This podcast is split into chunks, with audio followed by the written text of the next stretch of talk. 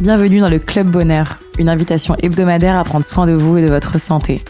Nutrition, sport, sciences, naturaux, beauté, je reçois toutes les semaines des experts pour décortiquer les mécanismes du corps humain et vous donner les clés d'une vie remplie de bien-être, d'énergie et de bonheur.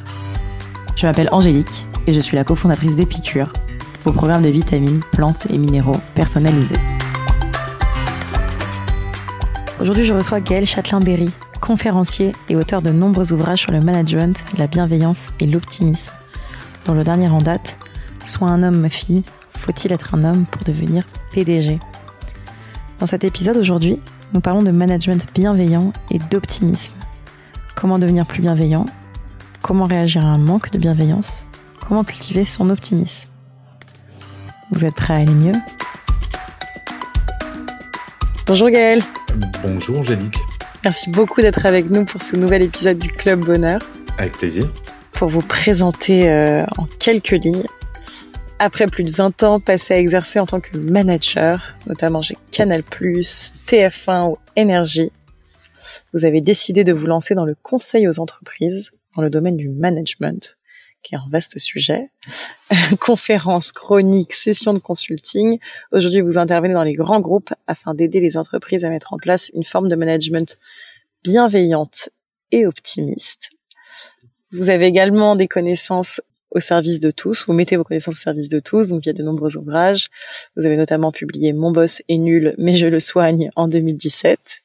Et plus récemment, Cultiver l'optimisme de son enfant chez Atier si on est ensemble aujourd'hui, c'est pour parler donc plus largement euh, d'optimisme et de bienveillance euh, en entreprise, mais aussi ailleurs. Est-ce que vous pourriez peut-être pour commencer nous en dire un peu plus sur ce que c'est que la bienveillance, qui est un mot qu'on a beaucoup utilisé ces derniers temps? Est-ce que oui, tout à fait. Nous éclairer? Alors, Angélique, par contre, je vais, je vais commencer cette, cette interview en, en n'étant pas content et en vous corrigeant. Parce qu'en fait, mon dernier livre est sorti il y a dix jours. C'est un roman qui s'appelle Sois un homme, ma fille. Et depuis le livre que vous avez, dont vous avez parlé, donc sur l'optimisme, j'ai sorti aussi le bien-être au travail pour les En fait, je suis très, très, très, très, très productif. Je sors entre deux et trois livres par, euh, par an, en fait. Mais bon, c'est pas grave. Je ne vous en veux pas. non, on a essayé, on a essayé de suivre, mais effectivement, si vous êtes trop productif, on s'est fait, ça, on s'est fait avoir. Donc on, on, en a cité quelques-uns, mais il doit en manquer. Alors, pour répondre à votre question sur la bienveillance, en fait, j'explique toujours. Mon éditeur déteste quand je dis ça, c'est n'achetez pas mes livres, parce qu'en fait, la bienveillance en entreprise, ça se résume en une phrase ne jamais faire à un collègue, à un collaborateur, une collaboratrice ou à qui que ce soit dans l'entreprise quelque chose qu'on n'aimerait pas qu'on nous fasse à nous. Et à partir du moment où on a cette alerte en permanence, on est bienveillant. Est-ce que, par exemple, j'ai envie que mon boss me hurle dessus si jamais j'ai pas bien fait quelque chose? Non. Bah, faut pas que je le fasse. Est-ce que j'ai envie que mon boss m'envoie, est-ce que j'ai envie, pardon, de, oui, de recevoir un email un samedi à 22 heures et qu'on m'engueule si je réponds pas? Non. Ah, donc je le fais pas. Et donc la bienveillance, c'est euh, en fait, ce n'est que du bon sens. Il y a rien de plus. Je suis très anti grande théorie. Je suis pas un intellectuel. Je suis, euh, j'aime bien parler de, du bon sens paysan. Je suis euh, provincial d'origine, même si je vis à Paris, je le revendique. Et le bon sens paysan, on en manque parfois. Alors il y a des grandes théories l'holacratie, la sociocratie, l'entreprise libérée. Et je dis pas que c'est bullshit, je dis que avant de parler de ces choses-là, revenons aux choses essentielles qui sont prenons soin de, de la personne à côté de nous, prenons soin de nos équipes, prenons soin de nos collègues. Surtout dans cette période qui est particulièrement anxiogène, je pense que la bienveillance, c'est juste de remettre l'humain au centre de tout. Et vous savez, c'est, euh, vous avez parlé de mon boss est nul, mais je le soigne. C'est la première fois où le concept de management bienveillant est apparu. Donc là, c'est, c'est, la phase où je me la pète un tout petit peu dans l'interview. je suis le créateur du concept de management par la bienveillance et j'en suis très très fier. Mais quand c'est sorti, il y a eu une première phase où les gens, pas s'en moquer, mais un petit peu, en disant ouais, le management par la bienveillance, c'est, c'est bisounours, c'est un peu ridicule, c'est gnangnan. Puis ça a commencé à cartonner. Et donc les gens ont commencé à dire oui, mais c'est une mode, ça va passer. Et là, en fait, la pandémie aura montré une chose, c'est que un, c'est pas gnangnan, la bienveillance en entreprise. Deux, c'est pas une mode. Et trois, c'est un impératif. Comment est-ce qu'on pourrait passer cette période sans bienveillance? Enfin, vous imaginez cette période qui est déjà difficile, qui est anxiogène pour beaucoup de personnes. Si en plus l'entreprise était malveillante, et je sais qu'il y a des gens qui sont dans des entreprises qui ne sont pas bienveillantes, bah, c'est compliqué. Donc je suis très fier de ce concept de bienveillance parce qu'il s'est imposé maintenant. Comment est-ce qu'on devient bienveillant alors? Ou comment est-ce qu'on remarque qu'on n'est pas bienveillant? Alors Angélique, je vais vous poser une question. Comment est-ce qu'on remarque qu'on est poli ou pas? Hmm, Je sais pas pour être honnête. Quand on sait, quand euh, on a décroché, vous m'avez dit bonjour et puis à la fin on se dira au revoir et merci, ce sont des choses qu'on apprend. Ben, la bienveillance, c'est pareil, ça s'apprend. Et je vous dis, l'alerte qu'il faut toujours avoir en tête, c'est est-ce que ce que je suis en train de faire ou dire, j'aimerais qu'on me le fasse ou qu'on me le dise? Et si on a cette alerte en permanence à l'esprit, vous serez forcément bienveillante. Il n'y a pas de, encore une fois, c'est profondément, j'allais dire idiot, mais sain, allez, je vais remplacer idiot par simple. La bienveillance, c'est du bon sens, c'est de la simplicité. Donc, pour répondre à votre question du comment est-ce qu'on sait si on est bienveillant ou pas, on se pose la question est-ce que j'aimerais bien qu'on me le fasse? Et à moins d'être sadomaso, généralement on se trompe pas. Et on sait très bien quand on n'est pas bienveillant, on sait très bien quand on fait mal à quelqu'un, on sait très bien quand on est méchant avec quelqu'un ou quand on est mesquin. Le côté je suis euh, de façon totalement innocente, ordurier, j'y crois pas. Les gens malveillants le sont sincèrement et consciemment. Le côté oups, c'est pas de ma faute si je t'ai fait mal, ça, c'est l'avantage de mon grand âge, qui amène une certaine forme d'expérience. Ça n'existe pas. Les gens malveillants le font sciemment. Donc, pour Vous pensez vraiment qu'on peut pas, euh, qu'on peut pas par euh, fatigue, euh, par stress, par manque de recul, avoir des actes de malveillance Bien sûr qu'on peut, Angélique. Bien sûr qu'on peut. Et mais le tout, quand on est bienveillant, c'est d'en être conscient et de savoir aller s'excuser, de savoir aller parler à la personne pour dire écoute, voilà, j'étais fatigué, j'étais mal luné, je te prie de bien vouloir accepter mes excuses, de t'avoir parlé comme ça, c'était pas bien.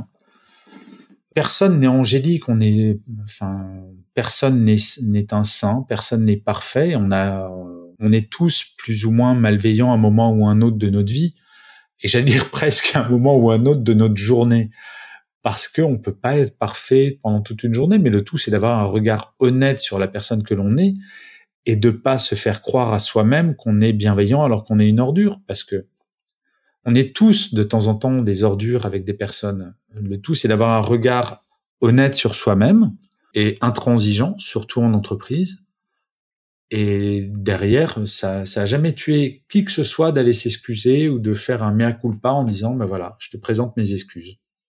Moi-même en entreprise, alors j'aime à penser que j'étais un manager à l'époque où je dirigeais des, des, des grandes équipes très bienveillants, mais il m'est arrivé d'avoir des comportements profondément pas bienveillants, mais de l'admettre très rapidement et d'aller euh, m'excuser parce que nul n'est censé être parfait. Enfin voilà, on reste humain malgré tout. Et d'ailleurs à ce sujet, euh, je pense qu'il est difficile aujourd'hui et ce qui ramène aussi, euh, qui entraîne des burn-out ou beaucoup en tout cas de, de perte de confiance dans le management, etc. C'est effectivement les gens qui subissent au quotidien du management malveillant, pas forcément très bienveillant. Comment est-ce qu'on peut euh, réagir à ça? Qu'est-ce qu'on peut faire quand on subit au quotidien euh, un manque de bienveillance? Parler.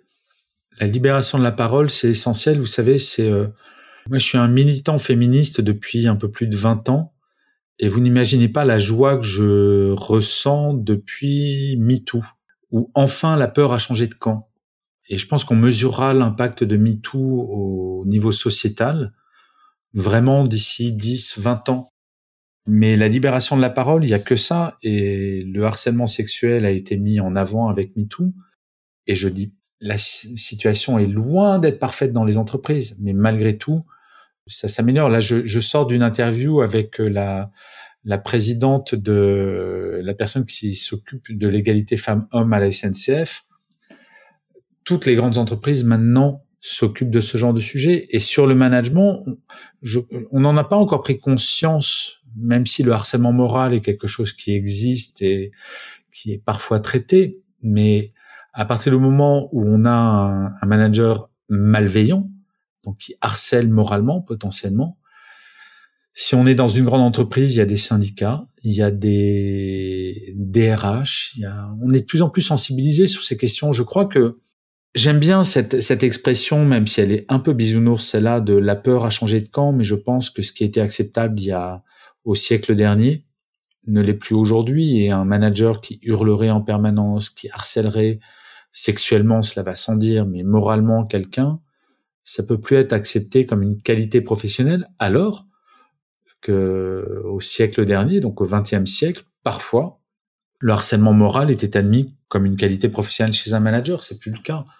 Alors, il y, en, a encore, mais parler, révéler, briser la loi du silence, c'est la première arme. Et je sais que c'est, ça demande un courage incroyable parce que c'est toujours ce qu'on dit. C'est euh, en ça le harcèlement moral et le harcèlement sexuel ont ça en commun.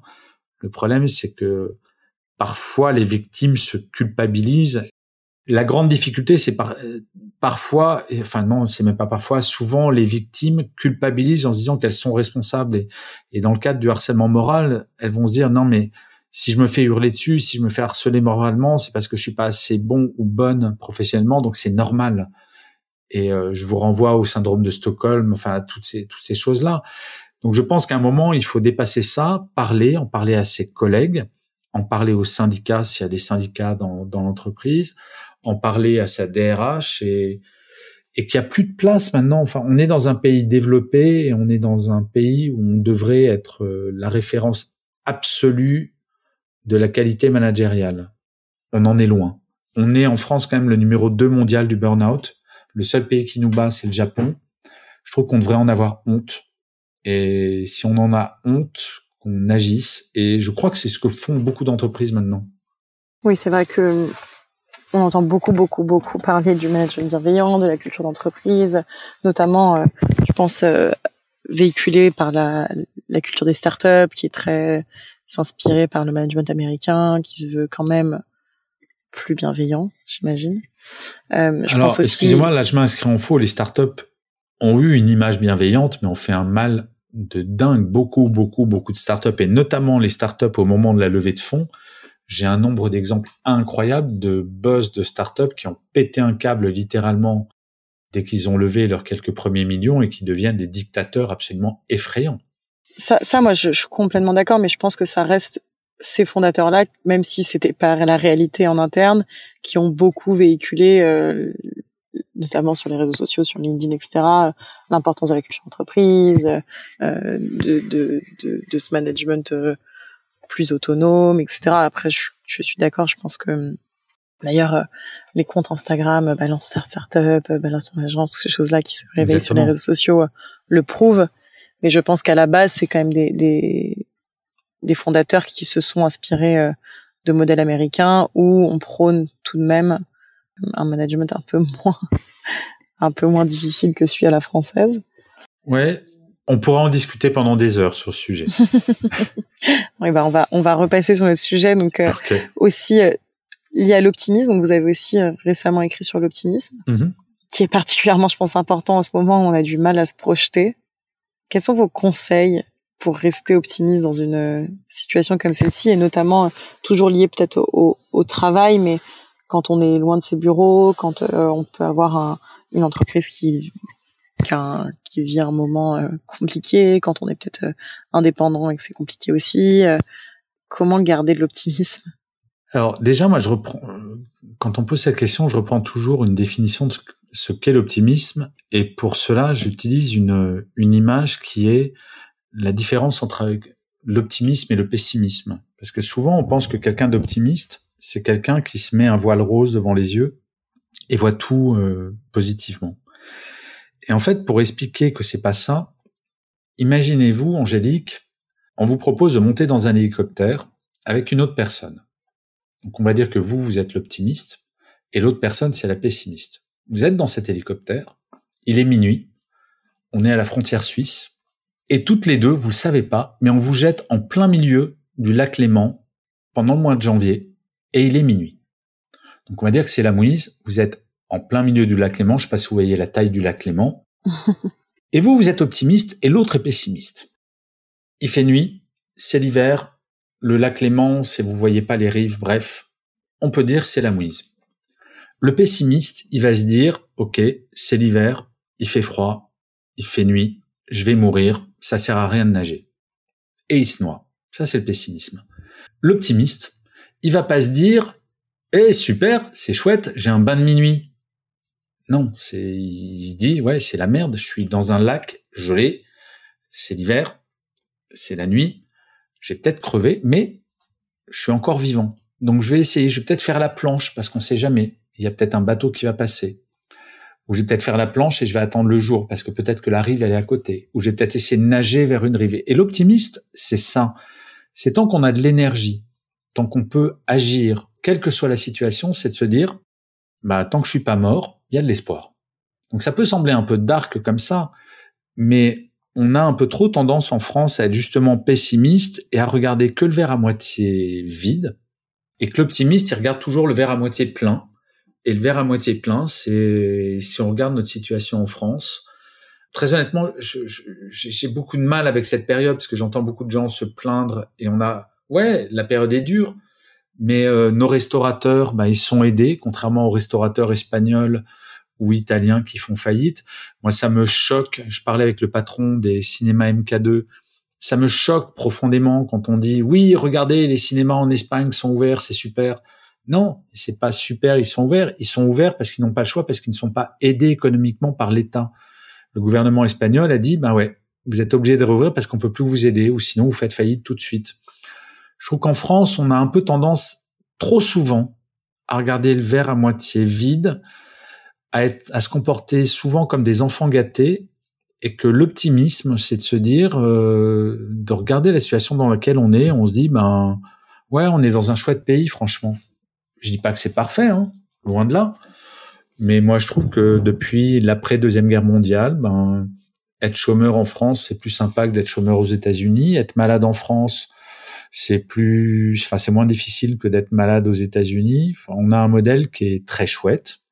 Et être optimiste, c'est se dire, OK, c'est peut-être une situation qui est très compliquée en ce moment. Et vous parliez des indépendants. Vous avez raison de parler des indépendants, mais les indépendants sont aidés également. Et moi, je suis indépendant, donc je peux en parler. Je préfère être indépendant en France que d'être indépendant dans n'importe quel pays du monde. Donc, euh, être optimiste, c'est se dire tout n'est pas noir. Et tant qu'il y a de la vie, il y a de l'espoir. Vous avez vu un peu cette rime noir, espoir? Ouais, il faudrait que j'écrive des poèmes un jour. Mais est-ce que ça s'apprend l'optimisme? Parce que justement, vous, vous avez écrit un livre euh, à ce sujet. Euh, pour, Je sais pas si ça s'apprend, mais en tout cas, ça se travaille. Et ça s'appelle la psychologie positive, qui est euh, quelque chose que j'ai découvert il y a quelques années et qui est assez fascinant. Psychologie positive, à pas ne confondre avec la pensée positive. La pensée positive, c'est la méthode Coué. Je suis dans la mouise et je me dis non, je suis pas dans la mouise, tout va bien. Ça, c'est la, pensée positive. La psychologie positive, c'est vraiment en toute situation de regarder qu'est-ce que je peux en tirer de bon. Vous savez, j'aime bien ce, ce proverbe japonais qui dit le succès, c'est savoir tomber sept fois et se relever huit. C'est ça la psychologie positive. C'est jamais se laisser abattre, toujours se dire qu'il y a un après, toujours se dire que nos échecs nous, vont nous apprendre des choses, vont nous faire grandir.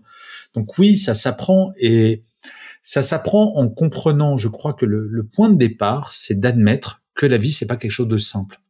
Et je pense qu'il y a plein de gens qui se disent euh, je comprends pas pourquoi j'ai pas de succès, c'est injuste, je fais ça et ça cartonne pas. Mais quand vous regardez toutes les personnes qui réussissent, c'est un travail de chien. c'est euh, c'est énormément de boulot. Vous savez, je sais pas si vous connaissez cette image de l'iceberg du succès où on voit la partie émergée qui est le succès, et en dessous il y a la partie immergée de l'iceberg, les échecs, le travail, les humiliations, enfin tous ces trucs là.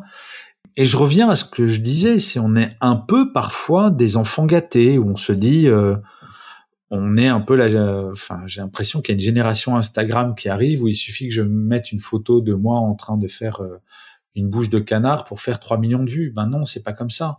C'est pas parce que je fais une pauvre vidéo mal filmée que je vais cartonner sur YouTube. Les YouTubeurs qui cartonnent, ils ont bossé pendant des mois et des années et ils ont galéré très souvent. Donc, l'optimisme se travail peut-être, et ça peut ça peut-être vous surprendre, mais je crois que l'optimisme est avant tout une une école du réalisme.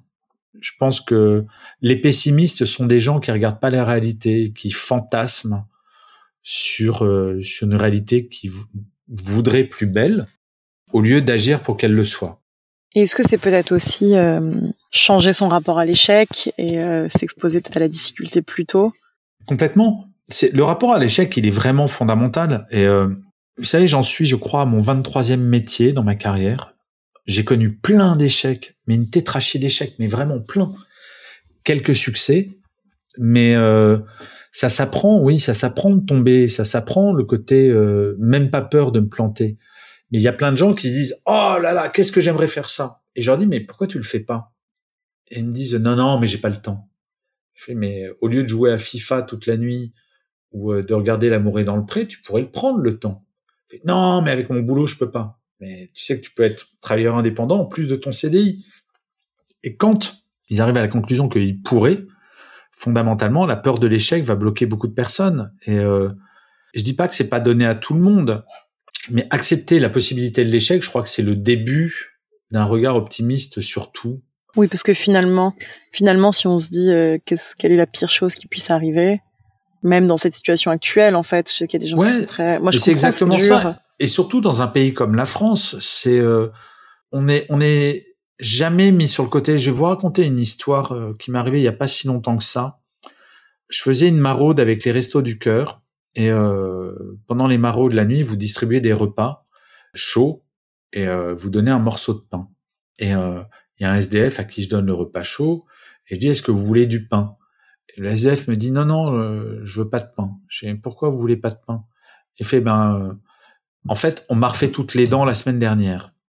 Et je me dis mais c'est extraordinaire. Je vis dans un pays où même un SDF qui est quand même dans une galère noire, ben mon pays change les dents de ce monsieur. Alors on pourrait le français moyen va dire ah oui mais on a des SDF c'est scandaleux. Oui bien sûr c'est scandaleux.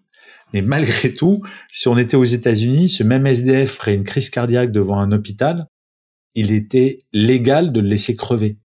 On est dans un pays qui est loin d'être parfait, mais malgré tout, qui prend soin autant que faire se peut des faibles, qui, si on connaît un accident de vie, on est accompagné. Vous savez, le nombre d'auto-entrepreneurs qui, quand vous leur demandez comment ils se financent, ils disent, ben, moi, j'ai été financé par Pôle emploi. Bah ouais, le nombre de salariés qui ont abandonné leur euh, leur poste et qui touchent Pôle Emploi pendant deux ans pour financer leur euh, leur tentative de devenir indépendant, c'est gigantesque. Et merci le système français. Mais par contre, oui, il faut pas avoir peur de se planter. Et se planter, c'est jamais facile. C'est c'est un petit côté humiliant, ça fait un petit pincement. Mais à la fois, mieux vaut essayer et se planter que de pas essayer et plus tard se dire ah oh, merde, si j'avais essayé, j'aurais peut-être réussi. Ça c'est clair. Et je peux que témoigner en étant entrepreneur récidiviste. ouais. je crois qu'il y a beaucoup, beaucoup d'échecs souvent. Bien sûr. Et effectivement, en fait, on se dit quelle est, quelle est la pire situation. Et, et en fait, euh, les choses en général euh, rentrent dans l'ordre. Euh, Est-ce que vous auriez peut-être un, un exercice ou quelque chose de concret pour cultiver l'optimisme? Je sais qu'il y a des phrases de gratitude, donc on aime bien souvent le soir. Est-ce qu'il y a peut-être autre chose dont on n'a jamais parlé euh, Alors, qui peut nous aider à voir la vie en rose Je réfléchis en même temps que vous me posez la question. moi, il y en a un que j'aime beaucoup et que je, je conseille systématiquement. C'est de jamais aller se coucher sans avoir écrit sur un post-it la chose dont on est fier de sa pendant sa journée ou le truc marquant de la journée, positif. Parce qu'en fait, alors je vais faire, euh, je vais faire un peu le mec intelligent pendant pendant quelques minutes. Notre cerveau, depuis euh, nos ancêtres, les, euh, les hommes et les femmes préhistoriques, retient trois fois plus le négatif que le positif. C'est-à-dire que nos ancêtres devaient être attentifs au danger en permanence et c'est ça qui fait qu'ils sont pas fait bouffer par euh, les bêtes sauvages. Ils en avaient rien à faire de savoir s'il faisait beau ou si la nature était belle. Ils faisaient attention en permanence au danger pour pas crever. Et je, je, vous laisse imaginer, nous, quand on a faim, on va au Franprix ou au Leclerc ou au Carrefour. Eux, ils devaient prendre une pauvre petite lance pour aller chasser le mammouth. Vous imaginez le délire quand même. Donc c'est pour ça que dans notre ADN, on est beaucoup plus attentif au négatif et au danger qu'au positif. Et il est fondamental, tous les jours, et je vous engage, Angélique, à faire cette, cet exercice, noter sur un post-it l'émotion positive de la journée. ou le truc sympa qui vous est arrivé dans la journée. Et si à 18h ou 19h, il vous est jamais, il vous est pas arrivé quelque chose de sympa, de le provoquer, de passer un coup de fil à quelqu'un que vous n'avez pas eu depuis longtemps, ou d'ouvrir une bouteille de vin qui vous fait rêver, ou de regarder un film ou de lire un livre qui vous fait envie. Par exemple, soit, soit un homme, ma fille, le formidable roman qui vient de sortir. Et de vous envoyer une émotion positive et de la noter sur un post-it. Et le faire tous les jours. Et vous allez voir, si vous le faites ne serait-ce que pendant 30 jours, vous allez voir que déjà au bout de 30 jours, si vous replongez la main dans ce bocal où il y a vos post-it, vous aurez déjà oublié certaines émotions positives d'il y a 30 jours. Et vous vous direz, ah mais c'est vrai, j'ai fait ça, c'était trop cool.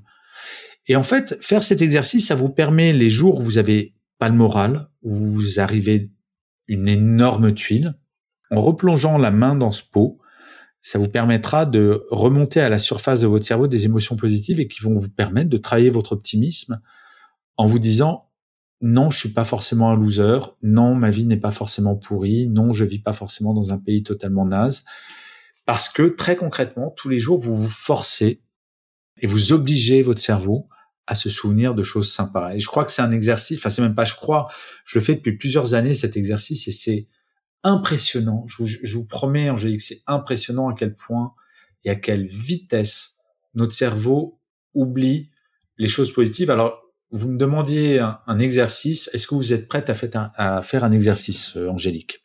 Je suis prête. Ok. Je vais vous donner cinq secondes. Alors, vous n'allez pas me dire ce que c'est, mais euh, euh, vos auditeurs le feront également.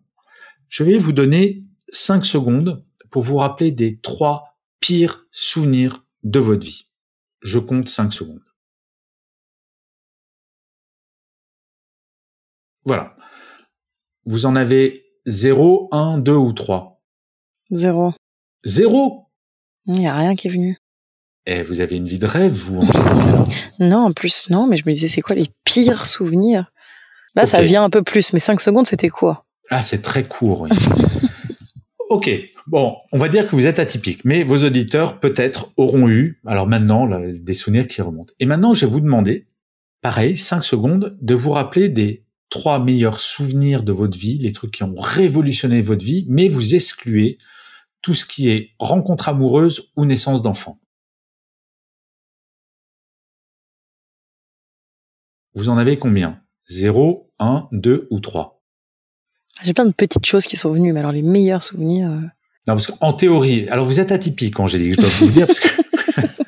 Moi, je suis super optimiste. Hein. Non, parce que en théorie, mais même pas en théorie, toutes les études ont montré que en général, sur ces cinq secondes, les pires souvenirs, on les a, ils reviennent en cinq secondes et on peut très bien avoir nos trois pires souvenirs qui remontent. Par contre, si on exclut les mariages et les naissances, essayer de se rappeler nos trois meilleurs souvenirs, c'est incroyablement complexe. Parce que justement, on fait pas cet exercice de lutter contre notre nature qui, encore une fois, et ça c'est pas spécifiquement français, la nature humaine est faite pour être attentif au danger, être attentif au négatif. Et qu'être optimiste, bah, c'est justement lutter contre cette, nature et nourrir par des exercices comme ceux que je viens de vous donner avec les post-it ou euh, pour euh, noter ce qu'on a de bien dans nos vies parce que on a plein de choses chouettes dans nos vies même en ce moment. Là vous voyez je suis euh, devant ma fenêtre il y a un coin de ciel bleu et je me dis c'est chouette. On est à Paris il y a un chouette ciel bleu qui est en train d'arriver et ça peut être des petites choses c'est pas forcément des grandes choses l'optimisme. On est assez d'accord eh ben, merci beaucoup. Est-ce que vous avez peut-être un dernier petit conseil à donner à nos auditeurs euh, pour cultiver de la bienveillance et de l'optimisme? C'est horrible parce que vous me tendez la perche pour faire euh, pour faire une promotion putassière. Achetez mes livres. mais c'est un très bon conseil. Écoutez. Hein. Non, mais plaisanterie mise à part, Angélique, si je puis me permettre. Ça fait donc longtemps que j'écris et il y a dix jours j'ai sorti mon dixième livre et je crois que j'ai jamais été aussi angoissé part égale avec la fierté du livre que je sors. Et ce sont des émotions qui sont rares et uniques. Je suis incroyablement fier de ce livre. Et je me dis, et je dis pas que c'est de la chance parce que c'est vraiment du travail et faut se battre. Et si je devais donner un seul conseil aux, personnes qui écouteraient ça, c'est vos rêves n'ont pas de limite, quels qu'ils soient. Vous avez envie de devenir chanteur lyrique, chanteuse lyrique, romancier, peu importe allez-y. Si vous sentez au plus profond de vous-même que vous pouvez le faire, faut le faire, faut essayer. Bien sûr, vous pouvez vous planter. Là, vous voyez, ce bouquin qui est sorti il y a dix jours maintenant, ça se trouve, trois personnes vont le lire. Alors que moi, quand je l'écris, et aujourd'hui, j'adorerais que des millions de personnes le lisent. Mais la réalité va peut-être me rattraper. Sauf que ce kiff de me dire, bah ouais, il est dans les librairies, quoi. C'est un truc de dingue. Quand je tape le nom de ce livre sur la Fnac, sur Cultura ou sur Amazon, la vache, il ressort. Bah rien que ça, c'est génial. Peut-être qu'il se vendra pas. Et euh, j'allais dire peu importe, c'est pas vrai, peu importe. Mais en tout cas, je crois que nos rêves n'ont pas de limite. Il faut y croire, faut se donner les moyens de le faire. Et l'échec, c'est jamais facile, mais ça fait partie de la vie. Et surtout, si jamais on a des rêves, bah faut y aller. Mais vraiment.